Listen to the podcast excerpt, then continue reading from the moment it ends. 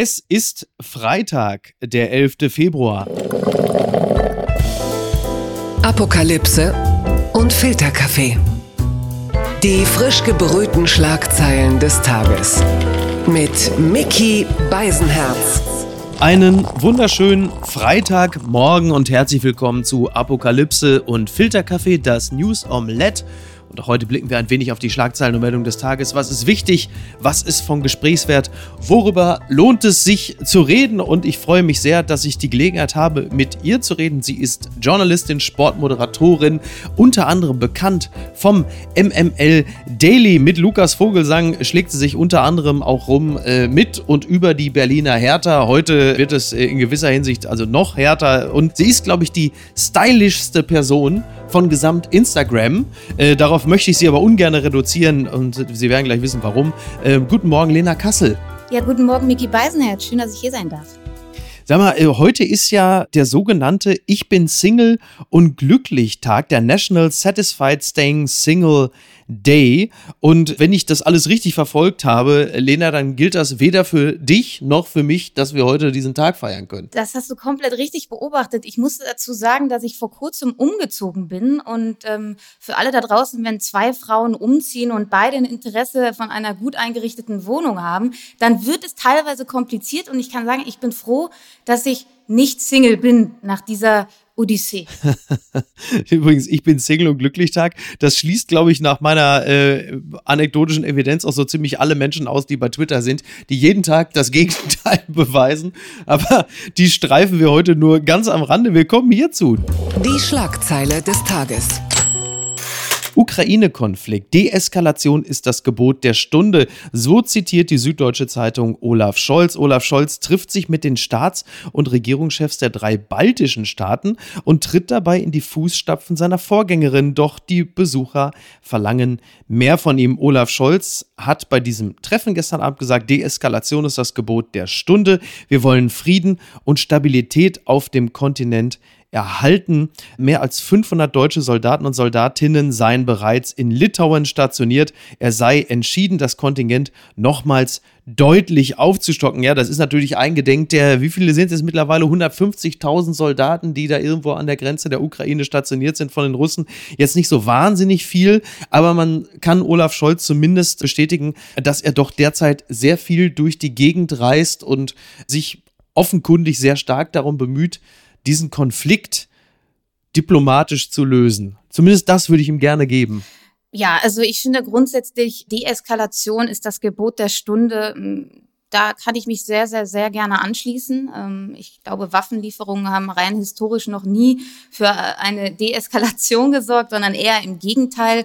Und ich fand, ähm, ich habe, ich glaube, vor ein paar Wochen ähm, saß Lambsdorff bei Markus Lanz und hat einen ganz schönen Vergleich gesagt und hat gesagt, wenn Alexander Graf Lambsdorff genau richtig, er hat dann äh, eben gesagt, wenn wenn deinem Nachbarn jemanden die Waffe an den Kopf hält, dann würdest du ja deinem Nachbarn auch nicht eine weitere Waffe in die Hand geben, sondern würdest eben versuchen, mit demjenigen, der diese Waffe hält, ein Gespräch zu führen. Ja. Ich glaube, damit kann ich mich äh, ganz gut, kann mich da anschließen. Und ja, Olaf Scholz, man kann ihm vieles vorwerfen, dass er faulenzt, definitiv nicht. Man ähm, hat ja mit Macron gesprochen, dann mit Duda und jetzt eben mit diesen baltischen Staaten. Ich finde den diplomatischen Weg vorerst alle Gesprächskanäle offen zu halten, wirklich den richtigen. Genau, also die baltischen Staaten, vor allen Dingen in Gestalt des Ministerpräsidenten von Lettland, Christianis äh, Karins, die wollen schon noch ein bisschen mehr sehen. Also die erwarten von Deutschland als führende Macht in Europa, dass die Rolle als Leader da etwas deutlicher wahrgenommen wird. Ist natürlich auch alles nachvollziehbar.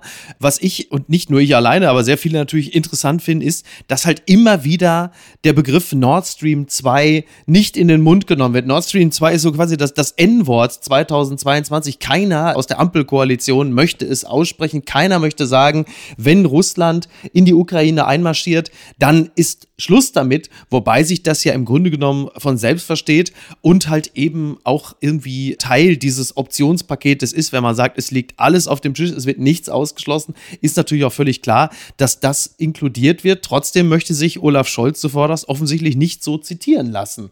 Das ist schon interessant, vor allen Dingen, wenn man einen äh, anderen Artikel liest, dass es Anfang des Jahres ein Treffen gab. Und zwar ein Treffen eines Staatssekretärs aus dem Innenministerium und andere SPD-Spitzenpolitiker haben sich Anfang Januar mit Altkanzler und Putin-Freund Gerhard Schröder getroffen. So, und nach Angaben des Innenministeriums ging es dabei um einen, ich zitiere, Austausch zur Zukunft der deutsch-russischen Beziehung und der Situation der Zivilgesellschaft in Russland.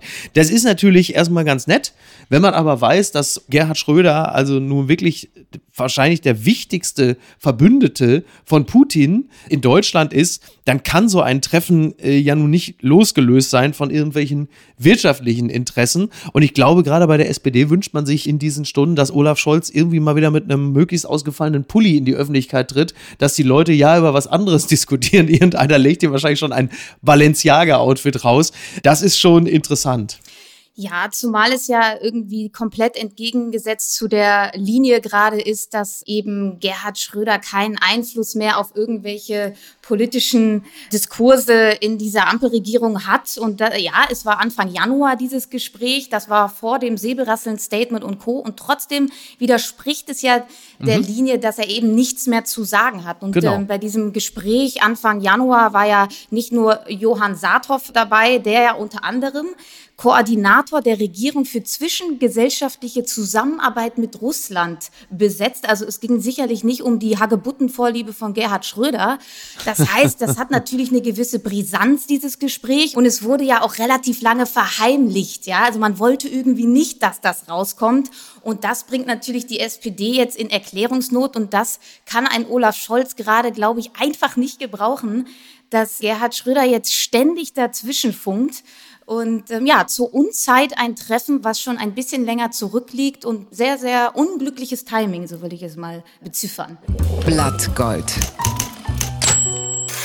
Gesundheitsminister Holleczek. Bayern bekennt sich zur Teilimpfpflicht, das berichtet die Tagesschau. Bayerns Gesundheitsminister Holleczek hat angekündigt, die einrichtungsbezogene Corona-Impfpflicht mit ein Zitat paar Wochen Verspätung einzuführen. Noch seien zu viele Fragen offen. CSU-Chef Söder hatte von einer Aussetzung gesprochen. Ja, Markus Söder hatte das ja mehr oder weniger so argumentiert, dass er gesagt hat, dass die Bundesregierung das so also schlampig vorbereitet hätte, dass man das natürlich unmöglich so umsetzen kann. Vielleicht zeigt Söder auch heftige Impfreaktionen. Man weiß es nicht genau. Er ist ja so ein menschgewordener Antikörper, hat man so langsam das Gefühl.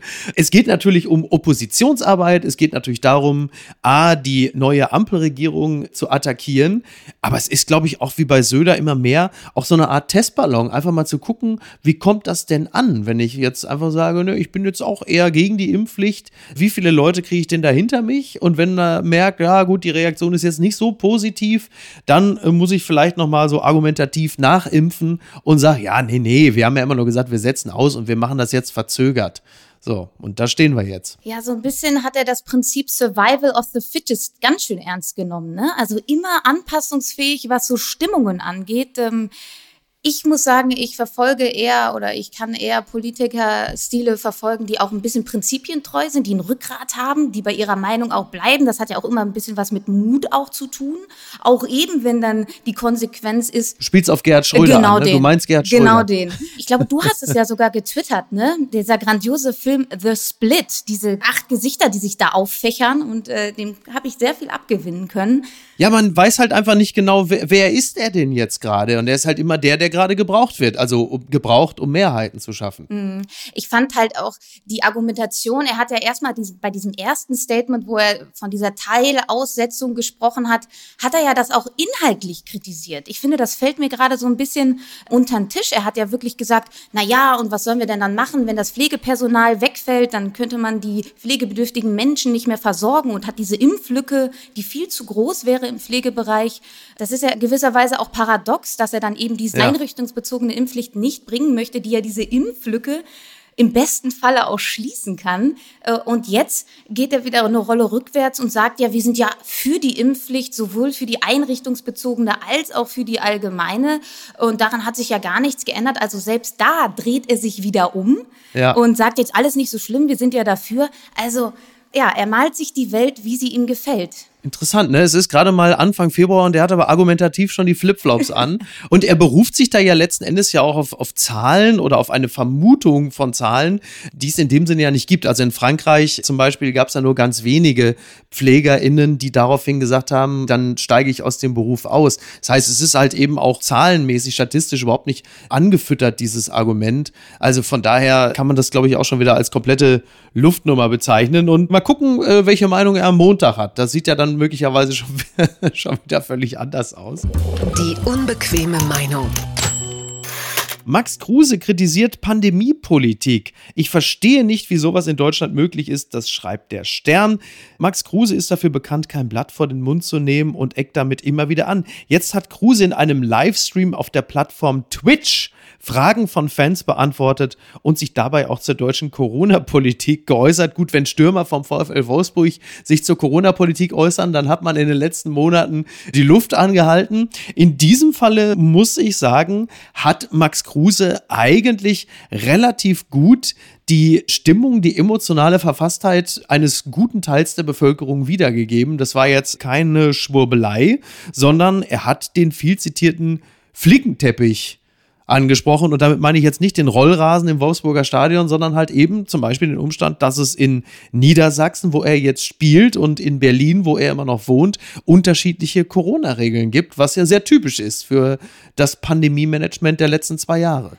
Ja, also erstmal muss man äh, natürlich sagen, Max Kruse, der Arme, der hockt jetzt da in Wolfsburg. Die ganzen Shisha-Bars und Dönerläden haben geschlossen. Das ist natürlich für so jemanden wie ihn eine Vollkatastrophe, dass man sich da mal ein bisschen emotionaler auslässt. Äh, fair enough. Ich fand natürlich auch diese Argumentation mit diesem genesenen Status im Bundestag hat er natürlich auch recht. Das entbehrte ja jeglicher Logik, dass äh, da der genesenen Status weiterhin sechs Monate gilt und bei allen anderen nur drei. Mhm. Dem konnte ich natürlich etwas abgewinnen, ähm, dass er dann aber so gesagt hat, jedes Land würde es ja besser hinbekommen als Deutschland. Das ging mir dann ein bisschen, bisschen zu weit, ja. war sehr polemisch, äh, weil wenn man jetzt die Omikron-Welle mal betrachtet, dann fahren wir ja bisher ganz gut im Vergleich zu anderen ja. Ländern. Ne? Aber natürlich der arme Kerl, der hockt in Wolfsburg. Ich glaube, wir müssen ein bisschen nachsichtig sein. das ist allerdings richtig.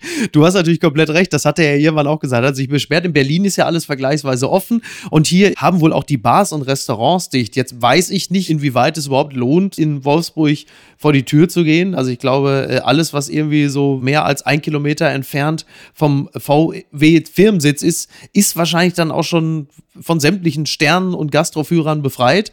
Du hast natürlich recht. Also er sagte eine Sache, andere Länder seien weiter, Zitat, die Seuchen durch, machen eine Impfpflicht und alles wieder auf. Und in Deutschland nichts. Warten wir mal weiter ab. Also ich glaube, da sind wir uns äh, einig, dass das äh, Thema Durchseuchung ja keines ist, was wir uns wünschen. Viele mutmaßen ist. Man hört dann auch manchmal sehr schlichte Gedanken wie, ja, äh, alles für die Wirtschaft, Hauptsache Durchseuchung. Dem würde ich mich nicht anschließen.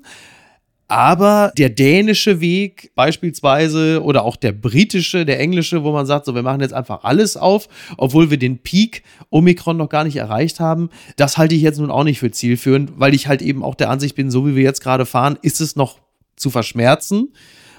Und in zwei oder drei Wochen geht's dann vermutlich auch runter und da kann man ja immer noch über Lockerungen nachdenken. Und wir stehen ja auch in diesem Winter deutlich besser da als im letzten Jahr um diese Zeit. Ich möchte immer wieder dran erinnern, im letzten Jahr um diese Zeit hatten wir schon bereits, glaube drei Monate alles dicht und das ging noch rein bis in den Mai. Ich erinnere mich noch an diese fürchterlichen Bilder, als im Mai dann irgendwann bei 11 Grad und Regen die Außengastronomien mhm. aufgemacht haben und die ersten saßen da mit ihrer Jack Wolfskin Jacke und haben sich gefreut und du denkst, nee, bitte, ey, also so nötig habe ich es jetzt auch wieder nicht. Also von daher hat Max Kruse nicht Unrecht, aber er hat halt eben auch nicht komplett recht mit seiner Expertise. Ja, und wenn wir uns dann jetzt auch gerade die Todeszahlen angucken, die bewegen sich so in einer Range von 150. Ähm, das war ja auch noch ein Thema jetzt in den letzten Tagen mit Karl Lauterbach, der eben auch nochmal ganz deutlich gesagt, hey, unsere Maßnahmen wirken ja, diese niedrige Sterberate haben wir ja nur aufgrund unserer Maßnahmen und weil wir eben noch nicht lockern, äh, war natürlich dann ein bisschen ungünstig, dass er dann eben gesagt hat, ja, ich habe mal ein bisschen rumgerechnet, ja. wie er dann zu dieser Zahl von 500 Corona-Toten gekommen ist, die dann etwaig kommen würden, wenn wir jetzt lockern. Es ist natürlich ein bisschen ungünstig in der Kommunikation, aber er hat natürlich recht. Ich kann dem Ganzen äh, sehr, sehr gut folgen. Wenn einfach jede Maßnahme nur irgendeinen Toten verhindern kann, dann gehe ich da mit. Und äh, wie du schon sagtest, äh, jetzt halten wir halt noch mal ein bisschen durch und dann wird das Wetter besser, so wie wir das ja auch schon seit zwei Jahren sagen. Dann kommt der Sommer, dann ist alles gut. das ist diese positive Haltung, die ich so schätze. Ist übrigens so, ich zitiere mal, ja, also mit einer neuen Vorschrift sorgt die Universitätsmedizin Greifswald in Mecklenburg-Vorpommern für Furore. Die Maßnahme hat zwar eine Corona-Schutzfunktion, doch als Verbot oder Vorschrift hat sie bislang noch keine breite Anwendung gefunden. Das berichtet der Express und da geht es halt einfach darum, dass man, wenn man da irgendwo in den Hörsaal möchte oder so, dann muss man eine gewisse Bartlänge haben und darf die nicht überschreiten, weil sonst die FFP2-Maske nicht mehr richtig anliegt. Also ich weiß jetzt nicht, wie es um die Baristas in äh, Greifswald steht, aber die werden dann unmöglich gleichzeitig noch arbeiten und studieren können. Und auch unser gemeinsamer Freund Lukas Lukas Vogelsang hätte also im Grunde genommen keinen Zutritt in das Universitätsgebäude mit diesem stattlichen Bart, den er da mit sich rumschleppt. Natürlich war auch mein Gedanke zu Lukas Vogelsang nicht weit. Wir sitzen ja das ein oder andere Mal gegenüber von ihm. Und das Schöne ist ja, diese FFP2-Maske wölbt sich dann so nach vorne wie so ein kleines Entenschnäbelchen. Ja. Ist äh, super süß, sieht aber auch ziemlich dämlich aus. Das Witzige war äh, bei dieser Meldung ja auch, dass sie dann so eine Grafik auch als Orientierung haben, wie lang denn tatsächlich der Bart dann sein darf. Und ich habe mich auch gefragt, wie kontrollieren die das denn dann? Irgendwie an der Tür schon und ähm, ja, ich würde sagen, so eine harte Kontrolle gibt es ja eigentlich nur am Berghain und da zählt dann wahrscheinlich auch, wer den schönsten Bart hat. Ne? Fand ich ganz schön. das hat mich überrascht.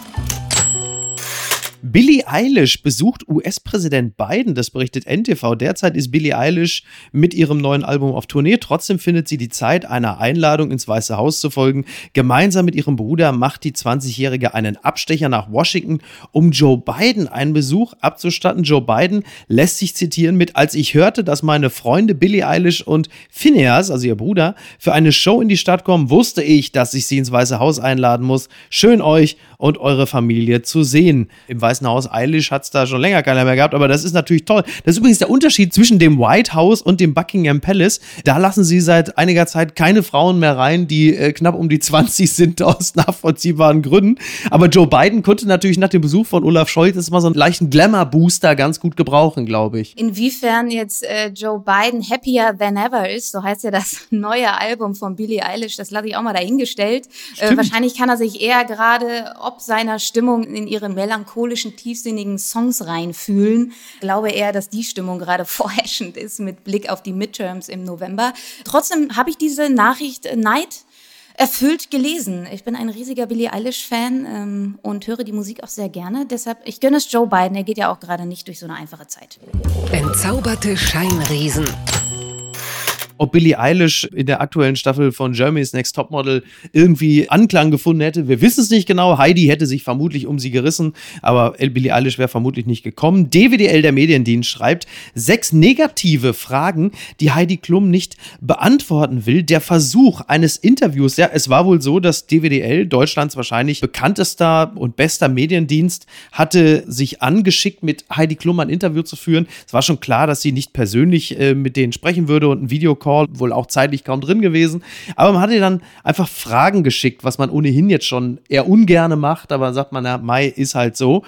Und es waren sechs Fragen und die wurden dann kurzfristig zurückgewiesen. Es gab eine Meldung aus der ProSieben Kommunikationsabteilung mit der bedauernden Mitteilung, dass Heidi Klum das Interviewangebot zurückgezogen habe, weil die Fragestellungen im Ganzen zu negativ seien. Zitat, jetzt nicht gerade beißender Enthüllungsjournalismus, waren zum Beispiel Fragen wie, jetzt wo sich zeigt, dass es so gut ankommt. Bedauern Sie, Germany's Next Topmodel nicht schon früher diverser aufgestellt zu haben? Lange waren die Schönheitsideale in der Show ja sehr normativ. Das ist zum Beispiel eine dieser Fragen. Oder auch die Frage, Germany's Next Topmodel ist ohne Frage so divers wie nie.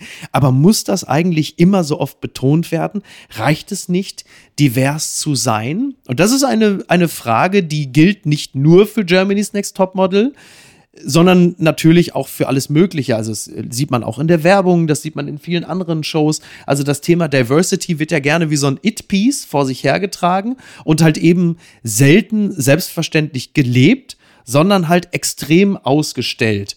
Und da ist sicherlich Germany's Next Topmodel exemplarisch für diesen Trend.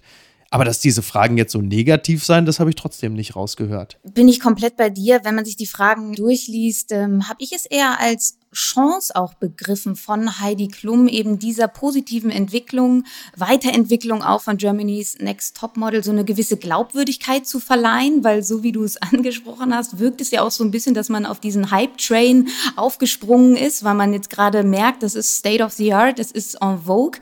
Und ich glaube, da hat sie einfach eine Chance verpasst, das wirklich mit Glaubwürdigkeit zu untermalen und man darf ja auch nicht vergessen, der Aufhänger dieses Interviews von der DWDL war ja, dass sie ja vergangenen Donnerstag beim Staffelstart die beste Quote seit 13 Jahren hatten. Mhm. Also dieser Kontext, eigentlich wollen wir ja diese Story positiv besetzen und deshalb wollen wir ein Interview mit ihr führen. Das spielt für mich auch eine ganz entscheidende Rolle. Deshalb kann ich die Reaktion nach der eigentlichen Zusage nicht so recht verstehen und trotzdem ähm, ist es natürlich auch ein größeres Problem, generell sich bereit zu erklären, zu vermeintlichen kritischen Auseinandersetzungen mit JournalistInnen. Das finde ich auch in meinem Bereich wieder bei Fußballvereinen, die ja auch lieber gerne auf den vereinseigenen TV-Kanälen irgendwie ja. ihre Interviews platzieren, weil sie natürlich auch immer eine Kontrolle haben, hat aber dann auch immer viel mit Unternehmenskommunikation zu tun, weil Fußballvereine sind eigentlich nichts anderes als das, wenn man dann eben die vereinseigenen Kanäle bespielt. Ähm, Finde aber,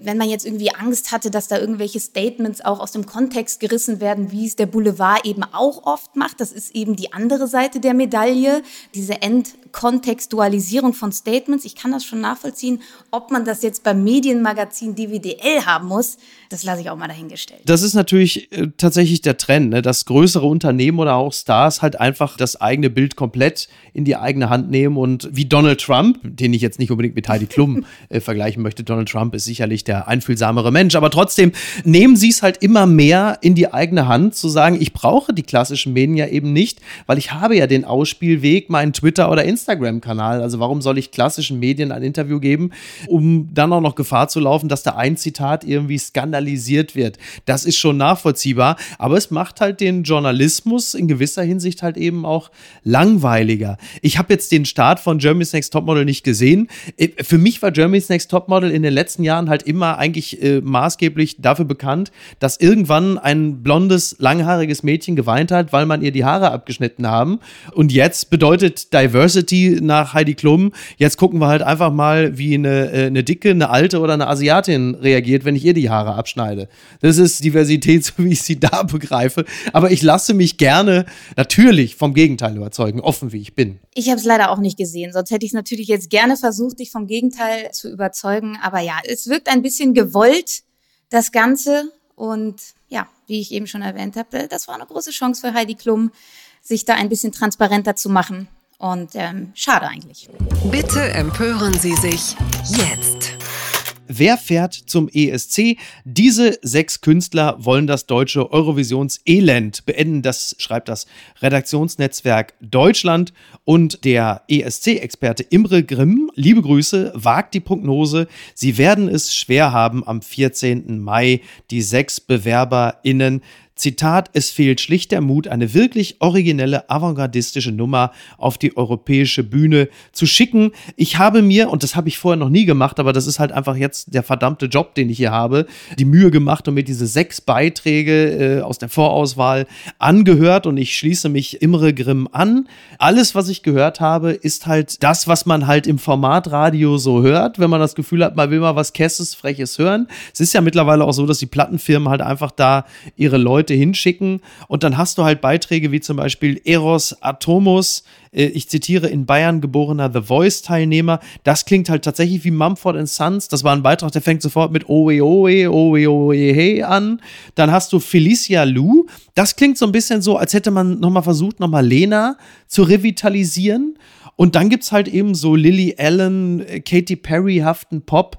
Aber das ist halt einfach alles, was du irgendwo zwischen Antenne Bayern, Radio NRW und FFH hörst. Und ich lasse mich jetzt mal zu der provokanten These hinreisen. Das ist halt dann auch wirklich exakt die Art von Musik, die ein Deutschland repräsentiert, das Olaf Scholz zum Kanzler gemacht hat. Ja, ein bisschen unauffällig, äh, langweilig, bieder, all das, was wir irgendwie ja auch gerade bei Olaf Scholz sehen oder wie der gute Deutsche sich generell definiert. Schade eigentlich, weil ich hatte das ja auch gelesen, dass jetzt sogar eine Petition gestartet wurde für mhm. eine Band, die es eben nicht in diesen Vorentscheid geschafft hat, nämlich Eskimo Callboy. Und ich habe mir dieses wunderschöne Video Pump It ja. von ihnen angeguckt, was so ein bisschen so ein Mix aus ja, ja. Lordi und Eric Price Call on Me ist. Also großartig.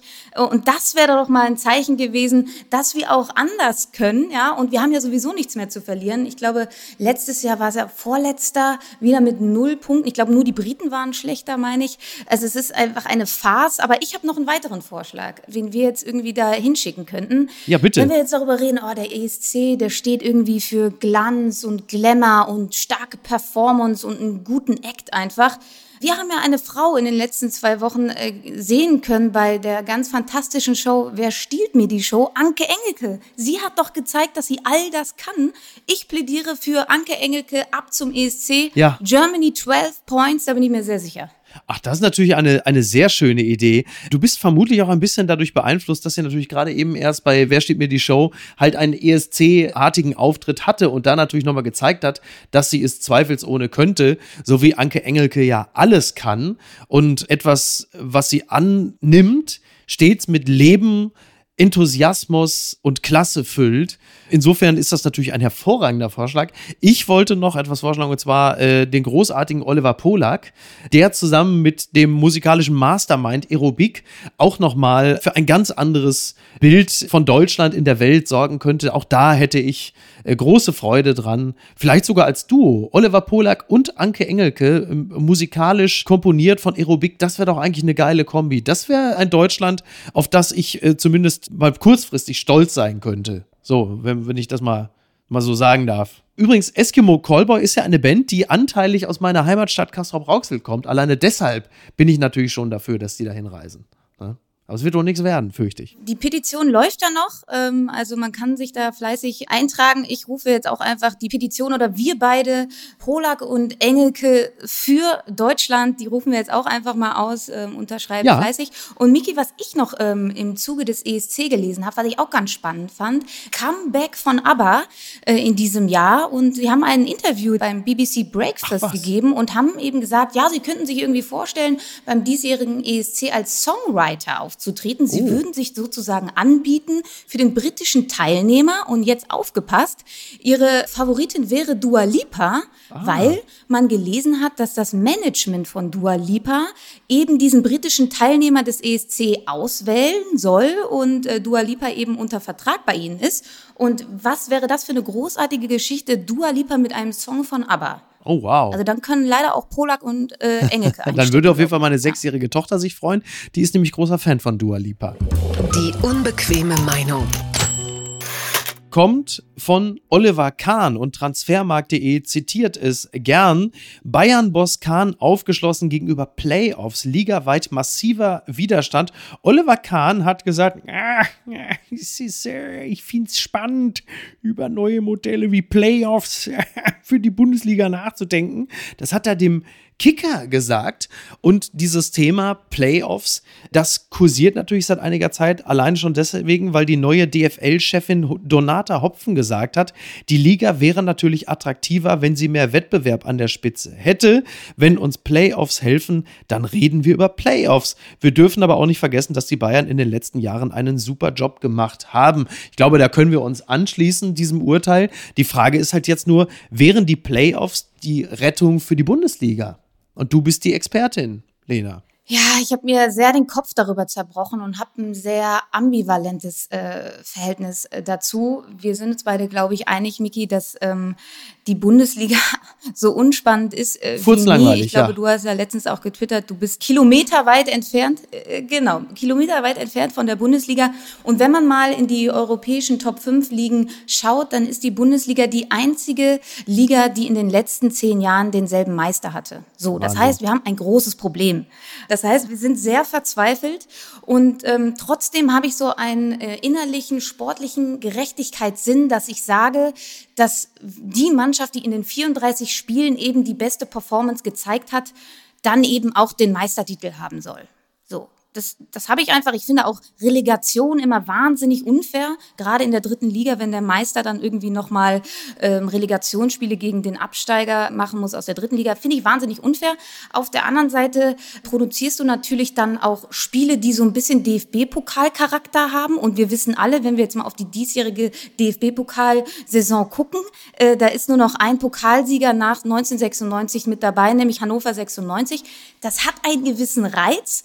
Und trotzdem, und da möchte ich gerne den fantastischen Kollegen Max Jakob Ost zitieren, der twitterte, Playoffs für die Bundesliga wären wie ein Pflaster auf einen offenen Knochenbruch. Ja, das war ein tolles Zitat. Und ja, äh, ich, ich habe darüber super. nachgedacht und ich kann dem Tweet einiges abgewinnen, weil du natürlich die Aufmerksamkeitsspanne in der Bundesliga dann auf eine gewisse Crunch-Time lenken würdest, nämlich dann, wenn die Playoffs sind. Alles, was davor und danach passiert, ist ja obsolet ja. und egal ob es dann diesem Produkt Bundesliga wirklich äh, eine Spannungssteigerung geben würde, vielleicht für einen kurzen Zeitraum, aber über eine ganze Saison gesehen finde ich das ähm, mhm. eher, eher Ja, das ist natürlich ein Gedanke, der entspringt der tief sitzenden Sehnsucht, dass die Bayern einfach mal nicht mehr Meister werden mögen.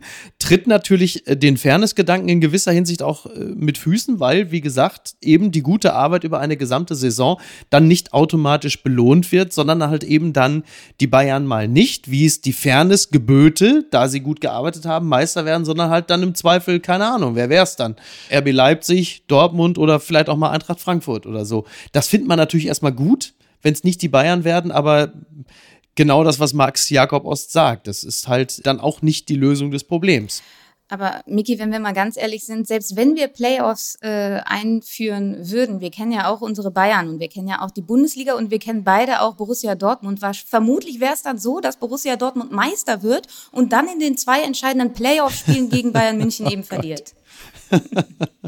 ja, ja, ja. Ganz weit vorne.